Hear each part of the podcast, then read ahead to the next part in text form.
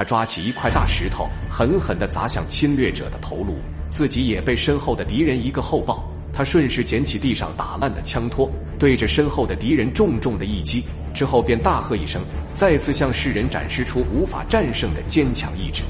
另一名战士也在密集的炮火中拉开了手上的爆破筒，与敌人同归而尽。四十七军幺四幺师四二二团一营五连的志愿军战士们，在打退敌人无数次冲锋、打完所有的子弹后，与敌人展开了残酷的白刃战。巨型大炮的轰炸、燃烧弹的烈焰、士兵的集团冲锋都用上，还是没能拿下天德山。恼羞成怒的美军竟然无耻地使用了毒气弹。那么这一战究竟有多惨烈呢？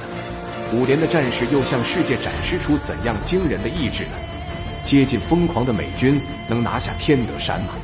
今天就让我们一起去天德山上看看志愿军是如何用一个连吊打美军一个团的吧。制作视频不容易，您的支持是我们的最大动力，请长按点赞并关注支持下。我在这里先谢谢各位朋友了。前面我们讲到，志愿军一个排十七人，在四六零高地上阻击了美军一个营一天十一次猛烈的进攻，打出了一场阻击战的奇迹。然而正面战场的天德山更是完成了一个不可思议的壮举。从美军进攻的方式上就可以看出，他们拿下天德山势在必行。美军第十五团三营直接以两个连的兵力，以坦克引领的方式对山头发起滚动式的冲锋，不分梯次，没有强弱，前面的队员随打随补。始终保持建制完整，这就是有名的战术——集团冲锋。美军曾在塞班岛上就是以这种方式击败日军的。尽管日军在山头上组织了严密的防线，大量的炮群以及自杀式的反冲锋，甚至还动用了四百毫米的大口径火炮，都没能挡住美军强大的集团冲锋。然而到了这里，美军总是感觉到有力使不出。当他们好不容易冲到一个有利的位置，就被一阵突如其来的炮火炸得溃不成军；要不就是侧翼突然冒出一个火力点。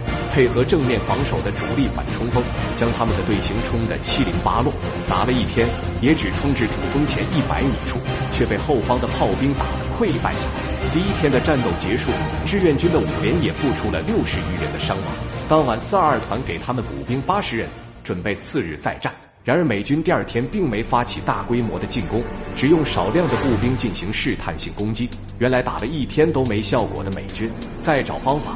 他们用少量步兵多次进攻的方式试探出志愿军的兵力分布，然后美第三师师长索尔少将通过在之前攻打四六零高地与天德山的战斗中，总结出一个十分可笑的结论，认为志愿军的防御工事已十分坚固，一百五十五毫米口径以下的榴弹炮就算直接命中也无法摧毁。真是可笑！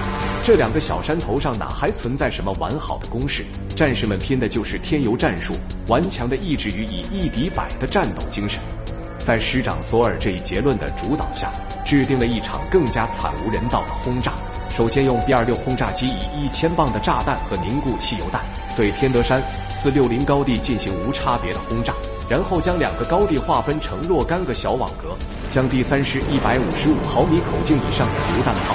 进行分组，每组负责自己的小网格。面对这种不计成本的轰炸，心底里能想到的只有四个字：丧心病狂。十月三日，正式的进攻开始了。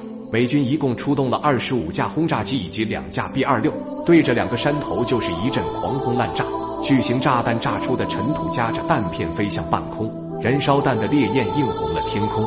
一时间，山上的树木在燃烧，岩石在燃烧，整个山头都在燃烧。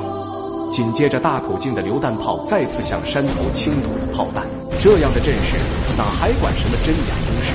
只要一发现，全部变成废墟。被炸松的泥土在爆炸产生的冲击波下，如山崩般的一层一层往下翻滚，整个山头失去了往日的生机，犹如一个到处冒着青烟的巨型炒面堆。面对如此末日的情景，战士们还能生还吗？美军的两个营被志愿军打残后，又采取怎样疯狂的举动呢？请看下集《天德山阻击战四》，什么叫真正的人海战术？